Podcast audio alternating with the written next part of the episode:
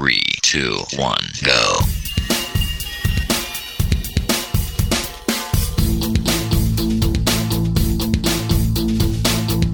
Enredando, la informática que se escucha.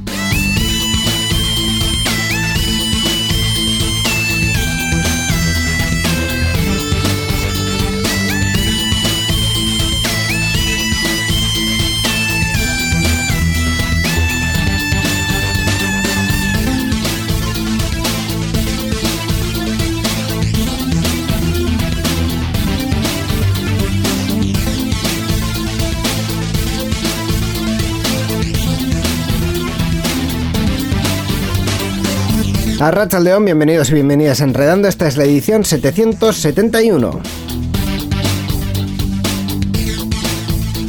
Estaba yo, Miquel, leyendo el guion en mi, en mi, bueno, en mi despiste habitual. Oh, hola, ¿qué tal, Niño Sendino? Hola, ¿qué tal, Miquel Carmona? Eh, estaba leyéndolo y pone aquí que la primavera ha llegado. ¿En qué momento? ¿Qué ha pasado? No entiendo.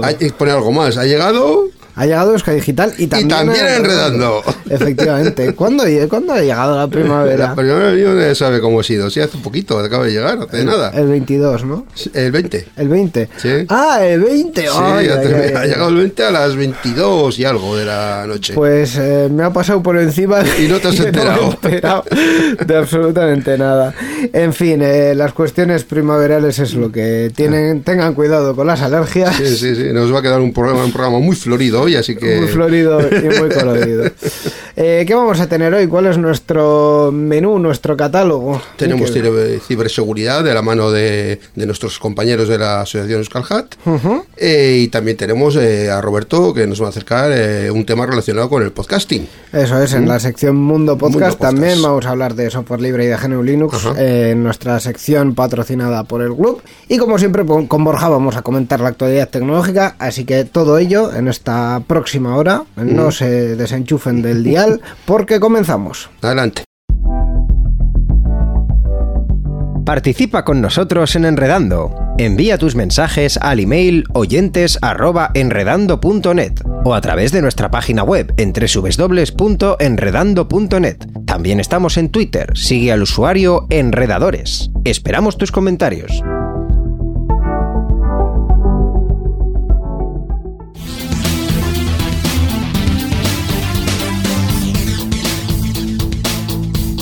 Enredando, la informática que se escucha.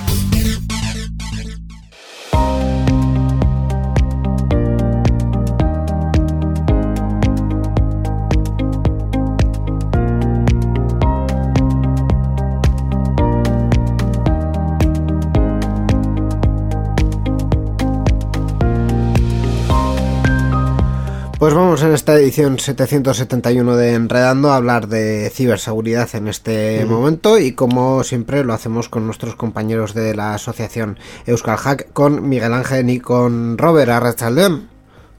Buenas tardes. Caixo Arrachaldeón. Hola, buenas. Pues este episodio que nos eh, toca en este momento, eh, bueno, el tema que tenemos preparado es seguridad informática para familias. En efecto, así es. Vamos a hablar un poco de ello porque además es algo muy interesante eh, eh, que, bueno, eh, al final puede afectar a muchas personas en su día a día, sobre todo pues a esas... a esas familias que necesitan tener un poco de control sobre lo que hacen sus pequeños o sus pequeñas en, en la red. vamos a hablar de, de ello, ¿verdad, Robert? Pues sí, hombre, hay que darse cuenta de que hoy en día, al final, eh, la coyuntura que vivimos es una sociedad conectada. Eh, muchos dispositivos por persona es, no sé, yo creo que extraordinario el hogar que no tiene internet. Eh, la forma en la que convivimos, gracias a las nuevas tecnologías y a las formas de comunicarnos digitalmente, ha cambiado profundamente y esto, evidentemente, también se traslada a la educación que tenemos dar a nuestros hijos e hijas, ¿no? De hecho, eh, bueno, algo que para nosotros era impensable cuando, pues cuando éramos canijos, ¿no? Como que viviésemos de los videojuegos o viviésemos de hacer vídeos eh, en YouTube y publicarlos para que los viese la gente, hoy en día es una realidad para muchos de nuestros menores y no tan menores. Con lo cual, lógicamente, eh, como educadores tenemos que tener herramientas para, para encauzar a nuestros hijos e hijas de la mejor manera posible. Además hay una cuestión de privacidad porque es especialmente sensible eh, esa, esa privacidad, esa protección a los menores en Internet, ¿verdad? Pues sí, para primeramente para ponernos un poco en contexto, haría una definición, ¿no? digamos que la privacidad es todo lo relacionado con la vida personal de una persona, ¿vale? Y que debería mantenerse la intimidad, o al menos no públicamente, ¿vale? Y es que sabemos que la seguridad 100% no existe, pero debemos de tomar una serie de buenas, de buenas prácticas, una serie de buenos hábitos para estar más seguros y evitar riesgos, ¿no?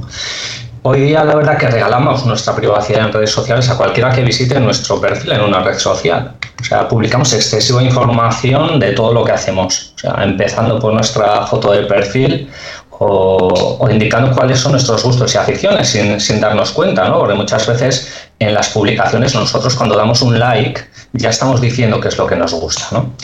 Sin embargo, si os dais cuenta, nadie va por la calle contando su vida ni mostrando sus fotos personales a cualquiera que pase. Y en Internet deberíamos de hacer lo mismo. ¿vale? Debemos ser conscientes que las decisiones de hoy pues, pueden tener una marca en un futuro. O sea, quizá en su momento publicamos una foto que no nos importaba, pero en el presente podría tener otra relevancia, ¿no? O sea, para que os hagáis una idea, siete de cada diez empresas de selección buscas, buscan por Internet información sobre los posibles candidatos. ¿no? Por tanto, pues deberíamos de ser mucho más recelosos con nuestra privacidad y la información que, publicamos, teniendo un mayor control de, estos datos. Claro, además eh, esto nos lleva a tener que realizar una medición adecuada de los de los riesgos. Cuéntanos sobre esto, Robert. Bueno, eh, a ver, para lo que pueden ser menores, interpreto que una, una, parte importante ¿no? de lo que tenemos que controlar es el contenido que visitan nuestros hijos e hijas por Internet. Es evidente que bueno, pues lo que es la, red se ha convertido en un archivo extenso de lo que es el ser humano y que no hay ningún tipo de barrera en la que permitamos a un usuario o, o filtremos por usuario qué puede visitar y qué no.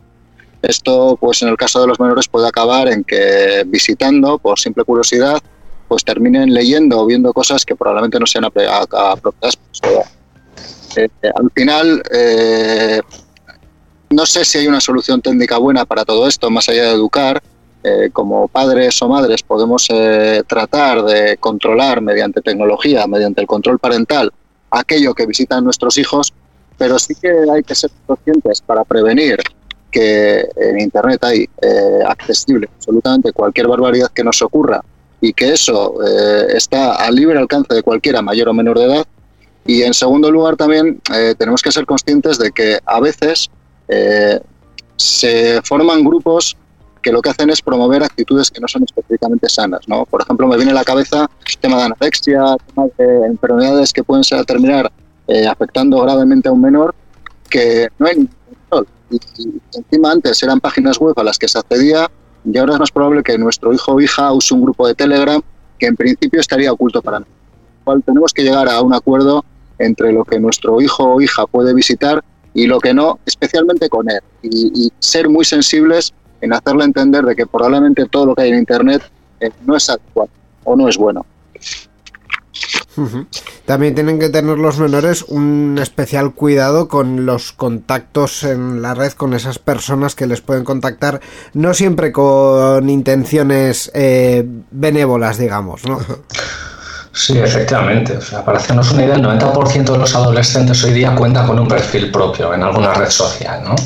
Esto lo hacen pues bueno, para sentirse integrados y saber cómo les ven los demás, ¿no? Por ejemplo, pues utilizan TikTok, Instagram como plataformas para autopublicitarse, eh, YouTube y Twitch eh, como plataformas de seguimiento a influencers, Facebook como plataforma de amistad o WhatsApp o Telegram, pues eh, para el día a día, para contactar con, con amigos y familiares, ¿no? Pero bueno, pues como dices, al final las redes también tienen una doble cara, ¿no? Lamentablemente la percepción que existe entre los jóvenes del concepto de amistad es bastante dura. Mm, por ejemplo, yo he oído a jóvenes pues, eh, de, tachar de antisocial a personas por no tener más de 100 seguidores, ¿no? O sea, algo que supone una, una presión en cuanto a popularidad. E incluso se sienten mal si no consiguen llegar a, X propósito o, a cierta repercusión en una publicación, ¿no? Entonces, bueno, como antes ha dicho Robert, pues debemos cambiar también este, este, estos conceptos en la educación, ¿no? Haciéndoles ver y entender que en este caso, pues en las redes todo se vende como un producto, ¿no? Y, en cuanto a relaciones, pues bueno, tendríamos también el, lo que se llama el grooming o acoso virtual, que es uno de los mayores temores entre los padres y madres, ¿no? Que se da cuando un adulto se comunica con un menor con la finalidad de abuso sexual, ¿vale? Para ello, pues estas personas acceden a redes sociales o juegos en línea, habitualmente con una identidad falsa, ¿vale? Pues bueno, ya que acceder a, un menor a través de un dispositivo, pues resulta más fácil que en la vida real, ¿no? Y de esta manera, pues se ganan su confianza interesándose por sus aficiones y gustos para lograr sus objetivos. Entonces, pues como padres y madres debemos de hablar con ellos sobre los riesgos que existen, indicarles que solo acepten pues, solicitudes de amistad de gente que conocen, que no faciliten imágenes o información personal, o que, bueno, en caso de, cualquier anomalía, pues soliciten ayuda a una persona adulta. Y como recomendación, pues eh, siempre que no sea necesario, deshabilitar la webcam o, quitarla. Y también tenemos que tener eh, o tenemos que inculcar un especial cuidado con la conducta en Internet. Como decíamos antes, lo que queda en las redes sociales eh, queda entre comillas para siempre, eh, no exactamente, pero bueno, eh, perdura, digamos, y puede ser un reflejo de algo que no queremos realmente trasladar, ¿no? Bueno, eh, jo, aquí hay un par de matices, ¿no? en primer lugar, lo que tú dices, según qué foto nos hagamos con el móvil, que es extremadamente sencillo, y salga de nuestro dispositivo hacia otro dispositivo, hacia algo que esté conectado, pues probablemente sea un contenido que nos pueda acompañar toda nuestra vida. Y eso es súper importante, ya que no hay ninguna medida para prevenirlo a día de hoy, inculcárselo a juego a los, juego a los menores. Estoy hablando de conductas sexuales eh, iniciales, sexting, eh, que empiecen a juguetear, como decía Miguel, con adultos o incluso entre ellos y que terminen teniendo un problema grande, porque al final esas cosas se resuelven normalmente muy mal. Y luego hay otra cosa que hay que mencionar y es que eh, decía por ahí algún filósofo que el hombre es un lobo para el hombre. Y si hay algo que nos ha demostrado Internet y los menores es que empezamos a ser lobos para los demás muy pronto. Es muy preocupante todos los casos que estamos viendo de, abuso, ¿no? de bullying. Y Internet y las redes sociales, por desgracia, muchas veces están fomentando actitudes en menores que sin estar completamente formados, eh, pues no están siendo paradas a tiempo y están dando un ejemplo malísimo al resto y probablemente si un extraterrestre analizase el comportamiento que tiene el ser humano con otros seres humanos y se fijase en lo que hacen nuestros menores, probablemente pensase que estamos haciendo algo mal. Como padres o como madres tenemos que ser muy conscientes de que nuestros hijos tienen que tener unos valores muy firmes hacia los demás, tanto en la vida real como en lo que hacen en redes sociales. Y para eso pues tenemos que estar al tanto de lo que, de lo que hacen en su vida digital. Pues ya para terminar vamos a dejar unas pequeñas conclusiones y recomendaciones sobre esta cuestión, sobre la seguridad en el ámbito familiar. Sí, bueno, lo principal es que padres y madres somos los principales modelos a seguir, ¿no? Y, en consecuencia debemos de ser coherentes con nuestras acciones y acompañarles en la medida de lo posible, ¿no? Como ya hemos mencionado, la mejor herramienta de prevención se basa en la comunicación con los menores, pero para ello también nos tenemos que interesar por sus intereses y, bueno, pues conocer qué es lo que hacen, ¿no? Su actividad en redes sociales y demás, ¿no? Porque hoy día el 80% de los adultos no sabe qué hace su hijo cuando está conectado a Internet. Entonces va a ser complicado que ellos también sientan pues confianza o cercanía en ese aspecto, ¿vale? Y luego una recomendación bastante común en este aspecto es que puede ser interesante disponer del ordenador en una zona común ¿vale? Como el salón, hasta que vaya madurando y asumiendo los riesgos que, puedan encontrarse. Claro, y así también fomentar un uso seguro de las eh, tecnologías, un uso acompañado y un uso que, bueno, les dé unas nociones de seguridad, ¿no? Pues sí, aunque no estemos muy acostumbrados últimamente, al final se educa poniendo normas. Esas normas pueden ser pactadas o, pueden venir, ¿no? De hacia el menor pero está claro que tenemos que hacer entender a nuestros hijos que tienen que seguir normas y sobre todo que nosotros somos su referencia. Una vez que tengan una, lo cuenten, porque cuanto antes se ataje un problema que nace de, de este uso que hacemos de las nuevas tecnologías, menos daño va a sufrir el menor. Pues eh, muy interesante todo lo que nos habéis contado hoy sobre la seguridad informática en el ámbito familiar. Eh, como siempre, antes de terminar, recordamos que esta sección nos llega gracias a Euskal Hack.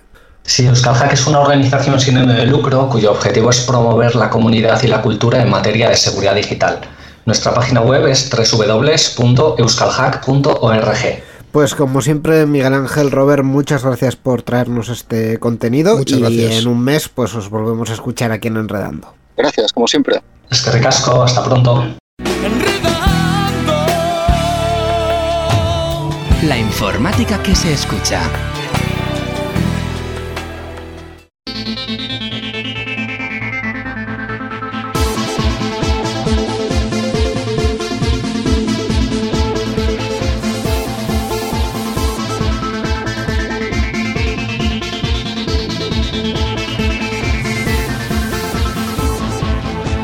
Pues eh, comenzamos una nueva sección de podcast. eh, vamos a Mundo hablar Podcast. Un poquito de podcasting en este punto del programa, en esta edición de Enredando. Un poquito eh, importante podcasting. Vamos a hablar de un- algo de mucha importancia en el mundo del podcasting. Bueno, eh, mucha importancia. no bueno, lo por lo menos eh, en nuestra zona. Bueno, eh, vamos a empezar a hablar con alguien muy importante También, para empezar. también. Que ese es Roberto, el que nos trae todas las novedades del podcasting y todas esas recomendaciones. Eh, eh, componente de órbita friki, Roberto Arrachaldeón.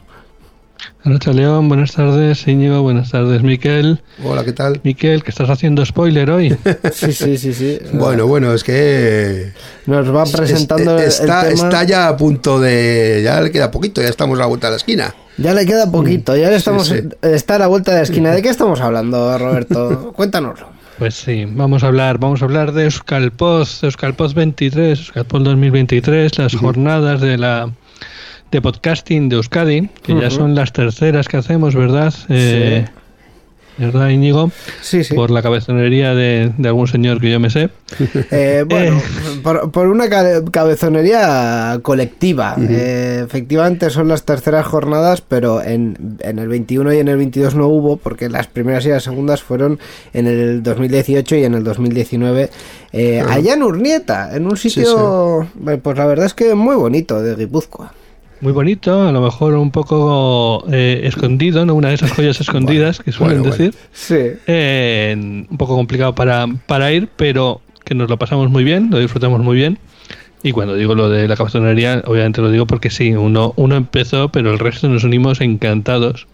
Efectivamente. Y de hecho yo recuerdo, en aquel momento tenía disperso y, y hay un episodio en el que hago cuenta de, de aquellas jornadas que fueron espectaculares, simplemente. Ma- madre mía, ¿cómo lo pone? Sí, estuvo muy bien. Ten en cuenta, además, que esas primeras jornadas de podcasting de, de Euskadi, las primeras Euskalpod, fueron el germen en el que muchos de nosotros nos descubrimos, nos conocimos y, y hici- e incluso nos hicimos amigos. Eh, y puede decirse que hasta la asociación, en buena manera, eh, parte de, de este punto. Sí, efectivamente, la Asociación Vasca de Podcasting, que creo que alguna vez la hemos mencionado, pero que ya después de todo ese trabajo de Euskalpod 2018 y 19, eh, con- surgió, con- confluyó en, en una organización concreta y que efectivamente, eh, junto con la Asociación Eusconet, que es la madre, digamos, de, de esto, de Euska Digital y de, De esto que eh, hacemos, enredando de esto que hacemos, eh, pues eh, son las dos entidades que organizan este año Euskalpod. El próximo 15 de abril, que ya queda, como decía Miquel, muy poquito, Sí. tendremos la oportunidad de, de disfrutar, de estar todos juntos en estas jornadas. Además, eh, pues Urnieta está muy bien, pero Bilbao es más céntrico. Bilbao es el centro del No- mundo. Nos pilla un poco más cerca, básicamente. Exacto. eh, sí. Y es un salto de calidad en, en muchos aspectos, porque vamos a estar en una sala emblemática como es la sala Bilbo Rock, una antigua iglesia desacralizada. Sí. en la que se hacen conciertos, se hacen eventos, etcétera, y ahora mismo, pues también se van a hacer las jornadas de podcasting de Euskadi, las Euskalpod. Se hacen muchísimas cosas, se hacen recitales, se hacen un montón de cosas, sí. Efectivamente, Bilbao Rock es una de las joyas culturales de Bilbao, precisamente porque además Sí. está abierta a todas las personas que quieran organizar algo allí. No tiene precios excesivamente caros, esto también hay que decirlo. O sea, si alguien está buscando dónde hacer sus movidas, eh, si son son relativamente sencillas, no es excesivamente caro y, y bueno, al final es, es un lugar que, que, tiene una pinta muy distinta por fuera a lo que se ve por dentro, Sí. pero que tiene pues eh, unos medios y una ubicación eh, privilegiados. Inmejorable, sí. Efectivamente. Pues sí, y por acabar de dar todos los datos, desde las 10 de la mañana hasta las 8 de la tarde estaremos allí disfrutando de unas sesiones non-stop de podcast, por un lado en directo, eh, de algún taller, ¿verdad? Y alguna mesa redonda también, relacionada con el podcasting, obviamente.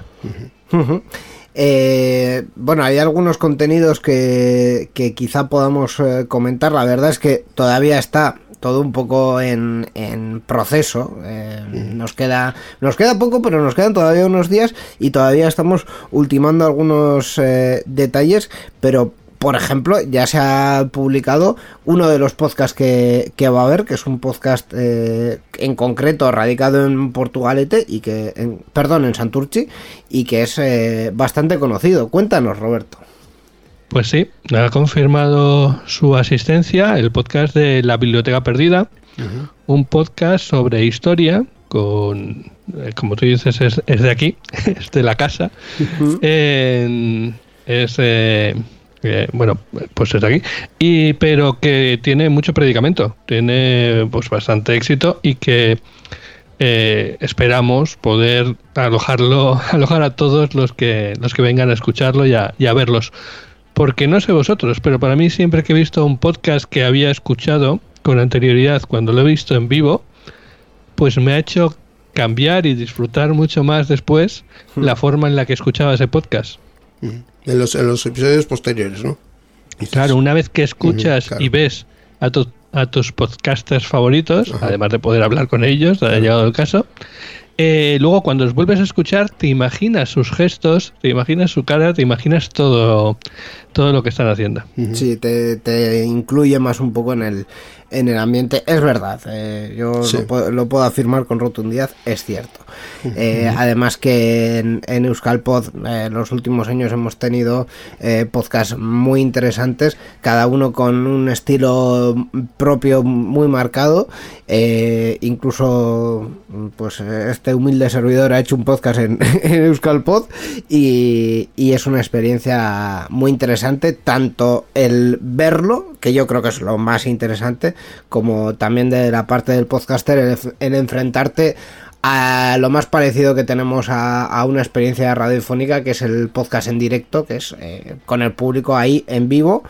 Eh, luego los de la radio nos dirán que les plagiamos sus formatos, porque claro, eh, el podcast en directo ya lo inventaron ellos y esas cosas, pero bueno, no, Bueno. no pasa nada. No, es cierto. Además, una cosa que aprendes una vez que haces uno o más podcasts en, en directo es que el formato que normalmente has ido haciendo, que has grabado, has enlatado y has eh, distribuido a través de internet, mm, depende cómo, pero normalmente en directo necesita un, un- darle una vuelta, ¿no? Y tener en cuenta que tienes ahí a un público con el que puedes interactuar y con el que debes interactuar porque te va a aportar mucho más a lo que estás a lo que estás eh, dando. Ujú. Otro. Y- Sigue, sigue. No, te- os iba a decir que decía antes Íñigo que Bilbo Rock es económico, pero eh, hay que pagarlo. Y además, aparte de, de lo que es Bilbo Rock, pues hay otra serie de cosas que, que conllevan un gasto en la organización de estas jornadas y para poder hacerlo, pues se han montado un Berkami, un, un crowdfunding en el que ya quedan pocos días en el momento en que esto esté eh, publicado Sí. pero todavía podríais participar y en el que podría, bueno, la entrada es libre, no hace falta pagar nada para poder venir, pero si queréis llevaros una taza, si queréis llevaros una camiseta, eh, si queréis aseguraros un sitio en las primeras filas, eh, bueno, pues todo eso son posibles recompensas que están en el, en el Berkami, ¿verdad, Íñigo? Sí, eh, efectivamente el Bercamies hasta el día 1 de, de, abril, en ese momento lo, lo cerraremos. Y efectivamente también el, el, propósito de que sea entrada libre y gratuita es que cualquier persona pueda venir a, a verlo. Y bueno, eh, confiamos un poco en las aportaciones de, de, aquellos que quieran apoyar más, pero obviamente eh, cualquier aportación es bienvenida, incluso la propia asistencia también es, es eh, bienvenida, eh, absolutamente.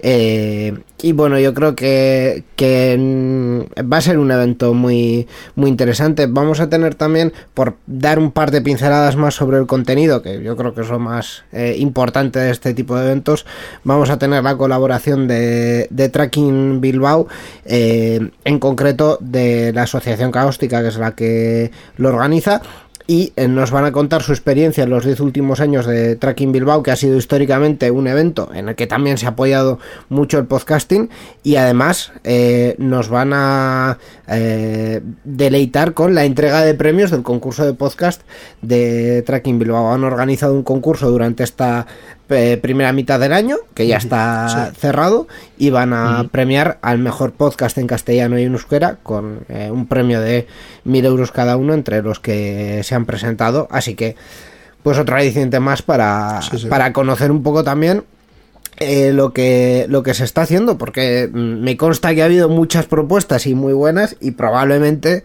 eh, los siguientes podcasts que veáis que destacan por ahí salgan de, de esa esfera de ese de ese concurso y de esos y, y de esos eventos. Claro que sí, además, eh, no sé tú, Íñigo, pero yo a la gente de Caóstica la llevo siguiendo desde hace mucho tiempo y Tracking es uno de los eventos más rompedores, más alternativos, más, más especiales que, se vienen haciendo por, por estas tierras. Así que es un, es un lujo poder contar con ellos y, y trabajar con ellos en estas Euskalpoz. Pues eh, ya lo único que nos queda es un poco resumirlo todo. Eh, Euskalpod 2023, que va a ser el próximo 15 de abril. Sábado. Es sábado de 10 a 8 de la tarde en Bilbo Rock, en Bilbao. Entrada libre y gratuita. Un evento que organizan eh, la Asociación Eusconet y la Asociación Vasca de Podcasting. Pues eh, es que ricasco, Roberto, por traernos eh, toda esta información sobre este evento. Nos vemos allí y nos escuchamos en la próxima sección de podcast. Muchas gracias, Íñigo. Tú, eh, bueno, tú y yo somos organizadores. Después de esto tenemos que tomarnos un descanso. Sí, sí, sí. Y bueno, en cualquier caso, aquí seguiremos recomendando podcasts y hasta entonces, escuchad muchos podcasts. Aur. Vuelve Euskal Pod. El próximo 15 de abril, sábado, acércate a Bilbo Rock y disfruta de Euskal Pod, las jornadas vascas de podcasting conferencias, charlas, mesas redondas y podcast en directo. El punto de encuentro del podcasting vasco. Euskalpod, 15 de abril en Bilbo Rock. Entrada gratuita hasta completar aforo. Conoce el podcasting vasco en Euskalpod.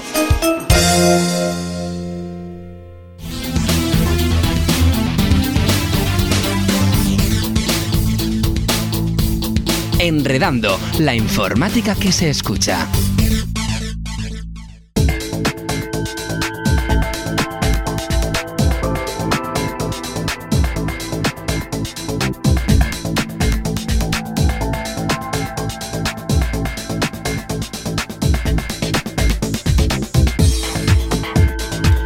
Pues continuamos con los contenidos de esta edición 771 de Enredando uh -huh. y vamos a hablar de software libre y de GNU Linux. Uh -huh. eh, Así es. Y en concreto, Miquel, vamos a hablar de una herramienta para hacer videojuegos. Mm, sí, realmente sí es, aunque, aunque en el programa de hoy no toca sección de videojuegos, sí que en esta sección de software libre vamos a hablar de algo relacionado con el mundo de los videojuegos. En concreto, vamos a hablar de Godot es un motor de videojuegos 2D y 3D multiplataforma, libre y de código abierto, y publicado bajo la licencia AMBIC, que es una licencia de software libre. ¿Y por qué vamos a hablar de Godot? Básicamente porque hace unos días que han presentado una nueva versión, la 4.0, y vamos a aprovechar esta circunstancia para conocer este software y comentar alguna de sus novedades. En esta versión Godot 4.0 se proponen dos nuevos backends de renderizado en clúster y móvil, basados en la API de gráficos Vulkan que han reemplazado los backends de renderizado a través de OpenGL. Otro de los cambios que se destaca es el reemplazo de GI Probe, utilizado para rellenar la escena con luz reflejada, por Bossel GI. Además de ello, también se han implementado implementado nuevas técnicas de optimización de renderizado, así como también se ha agregado la selección automática de oclusión que detecta y elimina dinámicamente los modelos ocultos detrás de otras superficies. Otro agregado es el modo SSIL, que es el Screen Space Indirect Lighting, para mejorar la calidad de representación en hardware de alto rendimiento al mejorar el manejo de las áreas ocultas y la iluminación indirecta.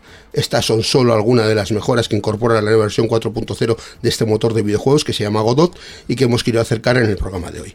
Si que queremos más para más información sobre el mismo, aparte de la que podemos encontrar en la página web del club, también tenemos disponible en inglés su web oficial y la dirección es godotengine.org. Eso es godotengine.org. Dentro de los múltiples motores que hay para desarrollar eh, videojuegos, otro, otro el más famoso yo creo que es Unity, pero Sí, hay bueno, hay, muchos hay más. más cosas y para bueno, como, ello. como este tiene una nueva versión y es un algo de software libre, es un motor de software es. libre, pues Eso es. han- ha tenido cabida en esta sección. Eso es, pues eh, Godot Engine que llega a la versión 4 y esta sección que llega a su fin, pero gracias a la asociación Gloop, como siempre. El Club, que es la Asociación en Vizcaya de Usuarios de GNU Linux, que se dedica a promover el uso de software libre tanto en el ámbito público como en las empresas y usuarios particulares. Y tenemos una página web, la dirección es www.glub.bit, glv.b latina z. La informática que se escucha.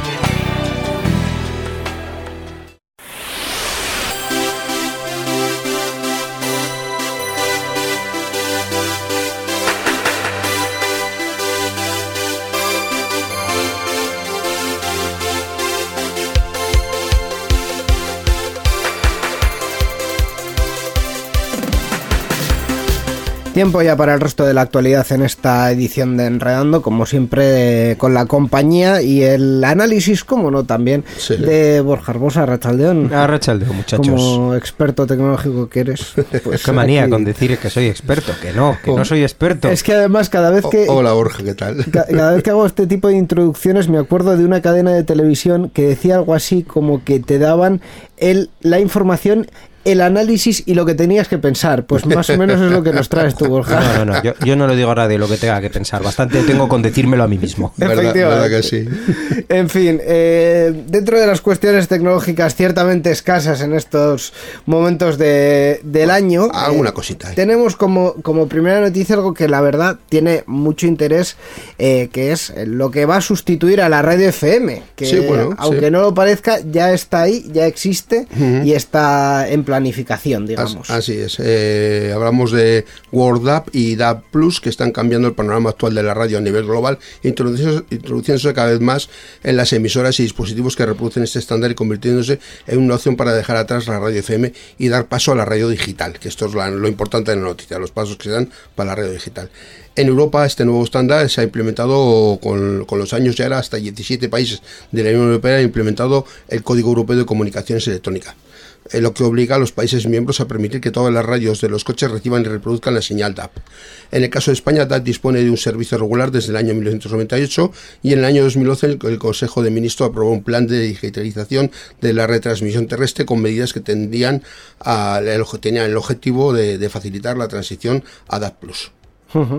Eh, de hecho, en algunos eh, en algunas ciudades en España sí que hay servicio de alguna emisora con, con la tecnología que comentamos, eh, Sí. con, con DAB más que con DAB Plus, eh, pero son cosas muy muy puntuales. Eh, hay algunos países de Europa en los que ya se está planteando el, el cambio de tecnología, pues en Dinamarca, en Suecia, en Noruega, en Suiza, perdón, en, Sí, en en Noruega o en. Reino Unido.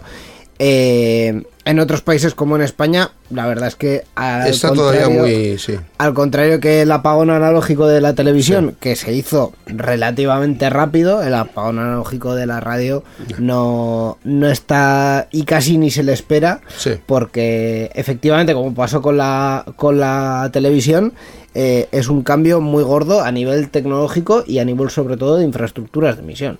Me estoy preguntando ahora mismo qué clase de infraestructura es esta o qué clase de estándar estamos hablando, porque ahora mismo, eh, bueno, no tengo en la mano un estudio general de medios, ¿no? que, que nos indique cómo consume hoy en día el público el, el contenido auditivo, digámoslo así, lo que toda la vida hemos conocido Sí, como el contenido como de radio. radio. Porque evidentemente el contenido radiofónico desde hace ya unos años ha mutado Sí. al contenido podcastero radiofónico a medias, ya no escuchas programas en directo, sino que escuchas programas a la carta. La radio, como ha mencionado Íñigo desde el apagón analógico, incluso antes cuando se implantó la TDT, se escucha a través de la TDT. Entiendo que no es eso, no tiene No, nada que no, ver. es que no, no es lo O sea, que se existe la radio, digámoslo, el sistema tradicional, Sí. lo que conocemos como la FM, luego Sí. puedes escuchar la radio a través de la TDT, luego puedes escuchar la radio por internet. Por internet, es. eh, y, y ya, ¿no? En, pri- en principio lo que yo... eh, eh, Y luego está esto. Lo que me he informado de esto es que va a utilizar el mismo rango de frecuencias que la FM. Eso es, eso eh, Lo que pasa que la transmisión va a ser digital. Eso es. Y La- para aprovechar más el ese ancho de banda. Eso es. Ah. La, la diferencia es un poco como Sí. entre la, la televisión analógica y la TDT. O sea, que permite meter más canales o más multis o como se llame en el caso del equivalente de la emisoras en el mismo canal. O sea, que van a dar más licencias. Eh, no. No, de- Aquí está la clave. Claro, de hecho es que es una cuestión que en España Conozco no. gente está- que le interesa saber eso, ¿eh? Claro, es que en El España. tema de los receptores, ¿cuánta gente tiene receptor de eso? Claro. No, ya, ya- ya no el tema del receptor, que es que, lo, lo dicho, hemos pasado a cuando se escuchaba la radio en FM, solo había una forma de escucharla, que era en FM. sí. Ahora tienes la FM, ahora tienes la TDT, ahora tienes en Internet y encima vas a tener esto. Pues es que ya no es la gente diga, oiga, tire su transmisor FM o búsquese un adaptador, que no sé si existiría siquiera, No. o directamente cómprese Sí. una radio. ¿Cuánta gente escucha la radio por la radio? Es decir, mediante el sistema FM. Eh, La gente que va en coche, muchos. Sí, efectivamente, la gente que va en coche y, y el que tenga el transistor, ¿no? Como se Sí. suele decir en... Sí, sobre en- todo gente mayor. sí. Eh, vale, digámoslo y a así. esos no les vas a poner un. un- Es- esas personas, efectivamente, en los coches, complicado. mm, el fabricante lo cambiará y en el caso de estas personas, pues a un buen día, si les viene el apagón analógico, dirán, pues vale, tengo que comprar otra radio. ¿Cuánto cuesta la radio nueva? ¿20 euros? Esperemos que 20 euros. Pues mm, vale, me la compro ya está. Mm, Sí, fin, básicamente, sí. Sintonizar es igual, venga, pues mm, me, me jode un poco y ya está. La cuestión es, eso va, abre la puerta, por, por lo menos por ver un poquito esa ventana de oportunidad, abre la puerta a que más emisoras con licencia puedan existir. Es decir, que no haya tanto radio mm, pirata. Esa, esa es una de las Sí. grandes preguntas porque efectivamente en España la normativa sobre esto no está desarrollada. Es decir, eh, ¿qué es el DAB en España? Son unas pruebas técnicas que se llevan a cabo en Madrid y en Barcelona y en las que hay Sí. cuatro o cinco emisoras. Nadie emite de forma oficial. No hay ninguna emisión oficial. Entonces, a partir sí. de ahí... Claro, el, primero la, la- la gran pregunta, ¿por dónde escucha la gente la radio? Porque hay, ojo, 22 millones de personas que escuchan la radio en, en- España y eh, las cifras en los últimos años no han ido hacia abajo, se han mantenido, tampoco han ido hacia arriba, ¿eh? pero no han ido hacia abajo. Eh, lo que pasa es que no estoy encontrando el, el canal, digamos, Claro, por, el que se, Mm, claro. por el que se escucha. Pero sí que sabemos como sí, referencia que el podcasting ha tenido un aumento exponencial, lo Sí. cual como mínimo quiere decir que la gente ya no escucha tanto la radio en directo, sino que la escucha en diferido a la carta a través de servicios Sí, de para, podcasting. cuando, para escucharlo cuando, cuando puede realmente, cuando le viene bien. que vamos. no es muy diferente de la tele, que antes a lo mejor te veías un programa que en directo y ahora te lo ves en diferido con un sistema a la carta. Sí, siempre y cuando no sea alguna retransmisión, alguna cosa que, Eso es. que no quieras enterarte del resultado después O sea, o, tal, antes de verlo, o algo así. Eso sí. es. Muchas veces no es tanto Sí. que haya un contenido específico de podcasting como comodidad del oyente o del, o del espectador Y- que simplemente le viene mal el horario de los eventos. Y luego también hay que tener en cuenta que eh, esto no es una cosa estatal, cada comunidad, digamos que gestiona el tema de las FM. Eso es. También, o sea que en principio el gobierno puede, del gobierno central pueden hacer lo que quieran, pero tienen que coordinarse con las comunidades porque para que hagan los concursos de licencias o lo que sea que tengan que hacer, porque claro, esto va, esto, cada comunidad se, se hace su propia fiesta. Resumiendo, que no es algo que veremos mañana, ¿no? No, parece no, algo que no, vaya a ser una no, pero bueno, política. eh, la noticia es que se están dando pasos, pero bueno, ya Bueno. veremos a ver lo que dan de sí. A ver, a ver. Vamos con otra cuestión, en este caso sobre ciberseguridad, eh, porque el titular nos dice que España es el cuarto país europeo con más ciberataques hacia el sector industrial. España se sitúa como el cuarto país en Europa con más ataques al sector industrial en 2022, donde destacan los ataques con scripts maliciosos, el phishing y los incidentes de negación de servicio, según un informe elaborado por Kaspersky. España con un 26, 23, perdón, 26,3% de ataques se sitúa por detrás de Portugal con un 33,1%, Estonia con un 31,2% y Letonia con un 29,9%. Los scripts maliciosos y las técnicas de phishing que se hacen pasar por una fuente legítima fueron los ciberataques más frecuentes, suponiendo el 11,6% del total. Pero la, la pregunta es, ¿el que más recibe con éxito o el que más recibe en general? Eh, ¿El Kaspersky no hizo ese estudio o, o no lo han aclarado mucho en la noticia? No, la verdad que no. O No. cuen- la pregunta es, ¿cuenta como ataque cuando hay víctimas o cuenta como ataque cuando han tirado a la puerta? Eh, yo Eh, creo que cuenta como es- ataque, eh, Eso es una buena pregunta. aunque no haya víctimas, o sea, el ataque cuenta. Ah, Otra cosa que haya tenido éxito, no, pero yo creo que el ataque Es que fíjate que yo, cuando has leído Sí. lo del titular y tal, cuarto país con más ataques, yo pensaba, bueno, pues a lo mejor es porque es de los países más grandes de la Unión Europea, con más industria. Yo esperaba encontrar en ese primer puesto, no sé, Alemania, en plan de en que Alemania industria no le falta precisamente. Y sin embargo me dices Estonia, Portugal y, y ¿cuál era el otro? Letonia. Letonia, sí, eso es. Ah, Que, que vamos, no son países que yo situaría en mi cabeza a la altura de, de- de las potencias europeas en industria, me, válgame la ignorancia, pero, pero a lo mejor eh, precisamente lo que están señalando es quién tiene más problemas en la práctica de le están haciendo daño, le están haciendo pupita. Puede ser, puede ser. también. Claro, aquí el porcentaje eh, es porcentaje de equipos afectados, de ordenadores afectados sobre un total de ordenadores. También hay que ver cuál es la muestra. La muestra es ¿Cuántos ordenadores hay en cada Claro, en el la, país? mues- la muestra es eh, todos los usuarios de Kaspersky, porque igual eh, usuarios de Kaspersky hay pocos.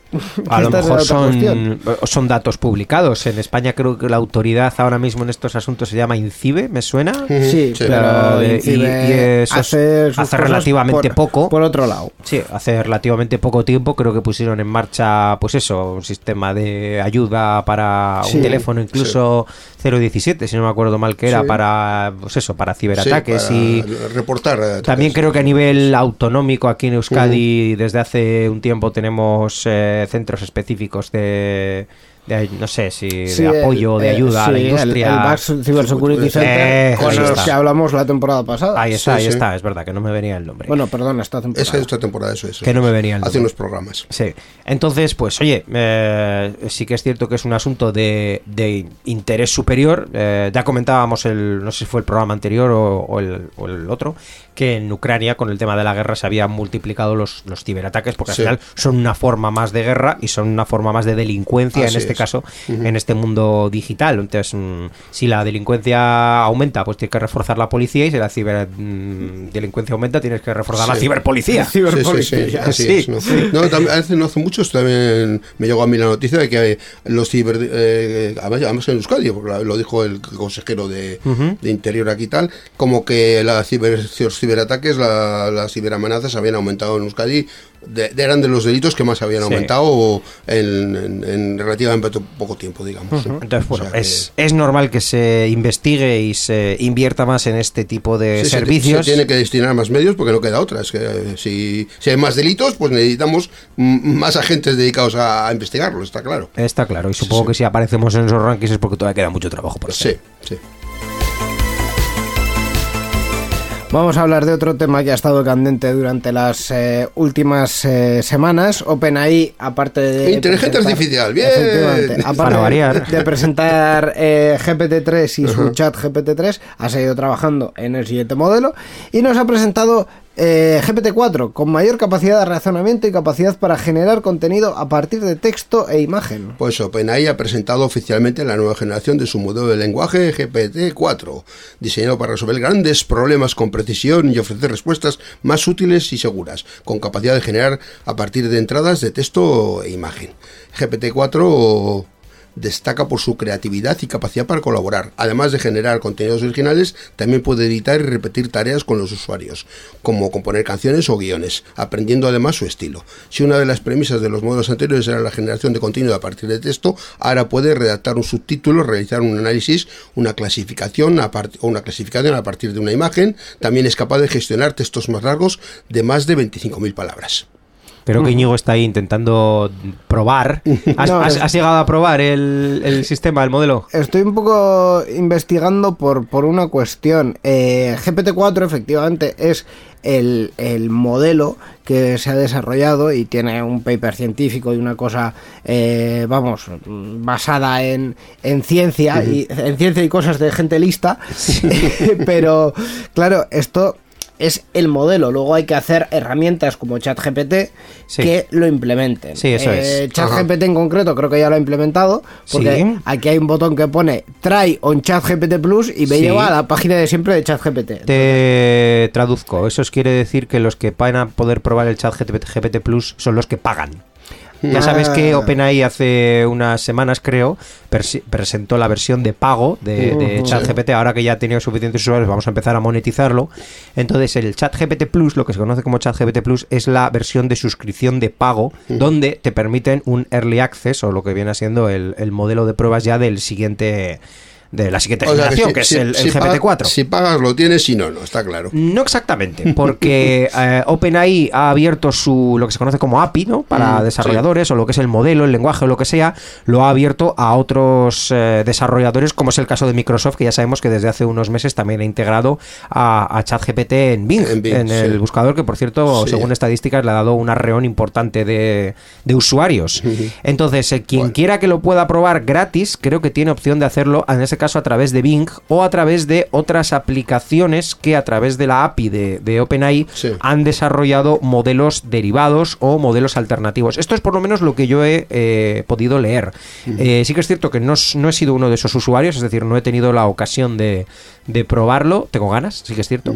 Eh, ganas, pero sin más, ¿eh? O sea, de, de ver lo que es capaz de hacer en vista de lo que han anunciado que es capaz de hacer. Mm, De momento, O por sea, lo menos... Esto, por lo no que me quita el sueño. entendiendo, no quita. Yo, por lo que estoy entendiendo, no quita, no genera imágenes. Es, tú le puedes meter una imagen y te genera un texto. Te digo la prueba que han hecho, Sí. por lo menos lo que yo he oído, la prueba Sí. que ha hecho el, el presentador o en la presentación que se hizo de este nuevo modelo, lo que hizo el presentador fue dibujar una página web. Es decir, dibujar el, el- ¿cómo se llama? Eh, la- el template, El la, diseño, la plantilla la de una la plantilla de una página web, Sí. ¿vale? Y a través de un dibujo hecho a mano, Ajá. posteriormente escaneado, introducido, ese, eh, esa inteligencia artificial trazó a código y le dio Código el HTML. código para hacer HTML, creo que era, o, O- cu- el, el que o quisiera, ¿no? sea, sí. no sé el código, vamos a decir que era HTML, el Para- código para, para generar, generar esa, ese diseño. ese diseño, esa Ah, página web con botones funcionales. Oh, pues qué cosa más interesante, ¿no? Sí, sí, o sea, creo que es el... Pobres el- diseñadores de web.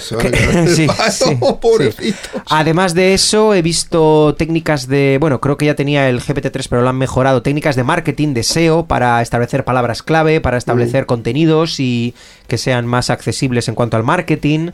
Y también he visto composiciones de obras de, bueno, de obras de arte, ya habíamos visto literarias Sí. y demás, como textos, redacciones, utilizando todas las letras o empezando una con cada letra del abecedario, no sé, cosas un poquito más, un poquito más complejas de realizar.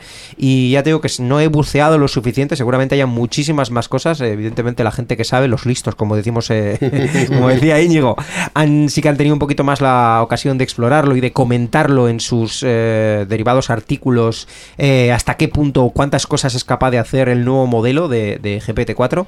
Pero sí que parece interesante mm, si tienes tiempo para echarle y, obviamente si eres capaz de, explotar sus recursos. También eh, leí hace poquito que una de las probablemente profesiones más demandadas en el futuro se va a llamar prompt engineering, es decir, una persona que sea capaz de hablar de comunicarse lo mejor posible Sí. con estas inteligencias artificiales Sí, que, que que- que pueda comunicarse con ella y que entienda lo que la inteligencia también le responda. el- que- sea también, capaz de hacer buenas peticiones para obtener exactamente lo, Lo que, quiere. quiere. Es, digamos, Ajá. como una especie de lenguaje derivado de Ya, las ya. inteligencias artificiales, eh, como si tuvieras que aprender un idioma específico. Eh, voy a poner un ejemplo de la manera más simple posible. Alguna vez hemos comentado el artwork que utilizamos en los programas de Enredando o de Sarean Sear, que ha sido obtenido a través de, de la inteligencia artificial de Dalí. Para obtenerla necesitas hacer una petición. Tienes que meter lo que se llama un prompt, que es lo que he dicho, una petición. Y tú en esa petición tienes que pensar lo que quieres imaginártelo en tu cabeza y mandar una orden. Es decir, ¿qué quiero? Quiero una imagen de un círculo rojo dentro de un cuadrado azul que tenga botones en un fondo oscuro. Es decir, que cuanto mejor sea la descripción de lo que quieres, Más detallado, más Sí. exacto, más A lo que tú concreto quieres, sí. a lo que tú quieres. Puede Sí, que tengas un robot capaz de hacer cosas, pero tú no seas capaz de manejar el robot, con lo cual no consigues hacer lo que está en tu cabeza, no lo consigues, digamos, externalizar. Y eso, eso que le llaman ahora prompt engineering, eh, Oh. puede que sea una de las profesiones más demandadas en el futuro. Alguien que sea capaz de hablar castellano, robot, robot castellano. Bueno, más bien inglés porque bueno. Bueno, o No, no, inglés. el- Sí, esto sí, se- ya me entiendes. ChatGPT en castellano también funciona Sí. bastante. Sí, ¿Ah, sí, sí? Dalí no, Dalí solo inglés. Solo inglés. Efectivamente. Pero ya lo harán en castellano, vamos, fijísimo. Sí, sí, Ni- sí. Ni duda cabe. Ya veremos. Pues efectivamente, eh, a- GPT-4 todavía tiene ese desarrollo que, que hacer y lo iremos viendo en diferentes herramientas que se desarrollen con él. Eh, pues es que Borja por traernos estas noticias y en dos semanas más actualidad. Esperemos que sí, aquí estaremos. Muchas gracias. Participa con nosotros en Enredando. Envía tus mensajes al email oyentes@enredando.net o a través de nuestra página web en www.enredando.net. También estamos en Twitter. Sigue al usuario Enredadores. Esperamos tus comentarios.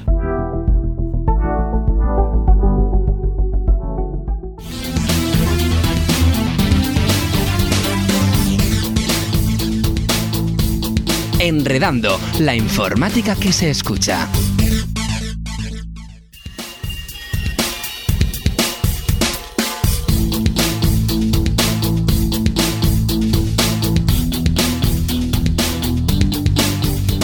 Pues hasta aquí ha llegado la sección, la edición 771 con todas estas secciones que hemos eh, tenido y que hemos eh, y con todas estas cuestiones que hemos eh, comentado.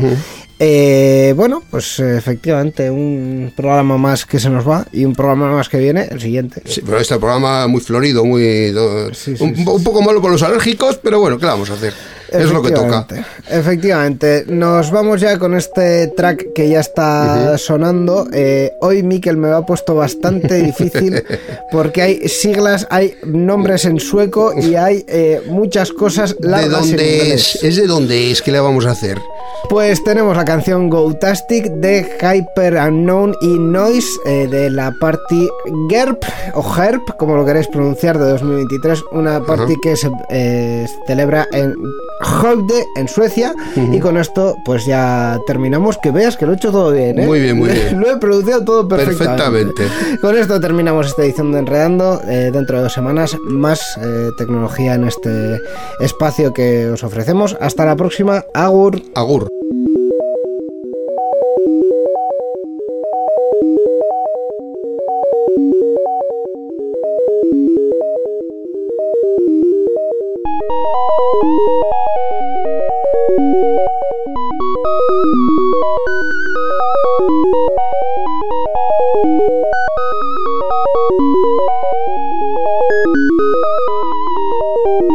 Música